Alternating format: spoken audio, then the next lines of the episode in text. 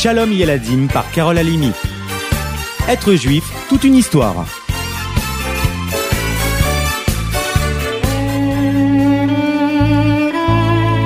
C'est le 3 Tammuz, comme ce soir et demain, que le rabbi de Lubavitch se voit là à nos yeux. Rabbi Menachem Mendel Schneerson, septième rabbi de la dynastie Chabad. Nous avons déjà raconté sa naissance à Nikolaïev, si vous vous souvenez. Son enfance, où déjà il se distingue. Il est l'ami, le soutien, l'exemple. Une fois, alors qu'il jouait avec d'autres enfants, le petit Mendel grimpa tout en haut d'un arbre, touchant même la cime, sous les yeux ébahis de ses petits amis. Le rabbi, si jeune encore, expliqua pourtant une leçon qui finalement résume bien la conduite de toute une vie. Quand on ne quitte pas des yeux le sommet, on ne tombe pas. C'est à cette époque que malgré sa discrétion et son jeune âge, le rabbi confia que l'image du troisième Beth Amikdash, le temple de Jérusalem, était de plus en plus précise en lui.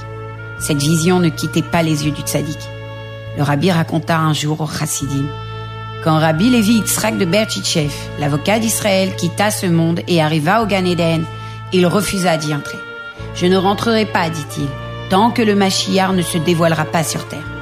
Devant l'entêtement de Rabbi Levi Yitzhak, les anges désemparés récitèrent le Kaddish. En entendant cette prière tellement pure, son cœur fut touché et la joie l'envahit. Il ne résista pas à l'envie de répondre Amen. Il franchit ainsi les portes du Gan Eden. En racontant cette histoire, le rabbi promit que tant que le Mashiach ne serait pas sur terre, lui ne rentrerait pas au Gan Eden. Pas même pour le Kaddish des anges. Tel un berger proche de chacun de nous, même du juif du bout du monde, son Avat Israël n'avait pas de limite. Écoutez un peu cette histoire. Depuis l'âge de 5 ans, Joe était orphelin. Longtemps, il s'était senti comme abandonné par sa mère, au point qu'il gardait au fond de lui une envie de se venger. Elle pratiquait les mitzvot, lui avait quitté tout ce qui touchait à la Torah. Un jour pourtant, sans comprendre vraiment, il eut l'envie de se rendre chez le rabbi, à New York. Au milieu de la nuit, il descendit du taxi, face au 770 Eastern Parkway, là où le rabbi recevait. L'attente était longue, mais Joe se faufila discrètement, se retrouvant ainsi devant la porte du bureau. Resté à convaincre l'homme qui devait être reçu maintenant, de lui céder son tour. Il inventa une urgence. Un avion à prendre, un taxi qui l'attendait. À peine quelques minutes, je vous promets, lui dit-il. Face à tant d'insistance, l'homme céda. La porte s'ouvrit, Joe se précipita. Le secrétaire tenta de l'arrêter, mais d'un geste, le rabbi fit signe de laisser faire. Joe s'assit face au rabbi sans se démonter. Un silence s'installa. Le rabbi le fixait. Joe ne voulait pas baisser les yeux, ni parler le premier. Gentiment, le rabbi commença. Je vous connais. Surpris, Joe répondit. Moi? Non, non, non. Nous ne sommes jamais vus.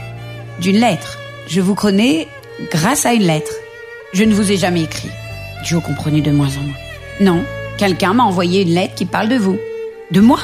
Mais qui peut penser à moi? Je suis seule au monde. Ma mère m'a abandonnée. Elle n'est plus de ce monde depuis longtemps. Mon père non plus. Vous faites erreur. Personne ne se soucie de moi. Le rabbi se dirigea vers un tiroir, en ouvrit un classeur, en sortit une lettre abîmée par le temps qu'il posa devant Joe, la retenant de sa main. Votre mère, votre mère savait qu'elle était très malade, qu'elle ne vivrait pas longtemps. Elle m'a écrit me demandant de prier pour vous, son fils, qu'elle ne pourrait pas voir grandir. C'était il y a 25 ans. Bouleversé, les yeux pleins de larmes, Joe voulut prendre la lettre, et le rabbi l'en empêcha. Tout se bousculait dans sa tête. Sa mère l'avait aimé alors. Elle s'était souciée de lui, avait cherché à le protéger. Elle avait demandé au rabbi de veiller sur lui. Entre deux sanglots, il reprit. Rabbi, s'il vous plaît, laissez-moi garder cette lettre, c'est ma mère. Ce n'est pas votre lettre, c'est la mienne. Je peux vous donner une copie, mais celle-là est à moi. Je la garde. Mais à quoi elle peut vous servir S'il vous plaît, laissez-moi la prendre. Joe ne comprenait pas pourquoi le rabbi tenait tant à garder cette lettre. Il ne comprenait pas non plus comment le rabbi l'avait reconnue, ni pourquoi le rabbi a rangé cette lettre dans le bureau tout près de lui. Arrivant à peine à parler, il questionna. Rabbi, c'est ma mère. Pourquoi? Je garde cette lettre qu'une mère malade m'a écrite avant de partir, afin que je veille sur son fils, comme un père le ferait. Chaque année, juste avant Yom Kippour, je réunis les élèves de ma yeshiva. Ils sont très très nombreux. Ils sont comme mes enfants. Alors je les bénis, comme le ferait un père, chaque veille de Kippour. Et alors, le Joe, qu'est-ce que j'ai à voir?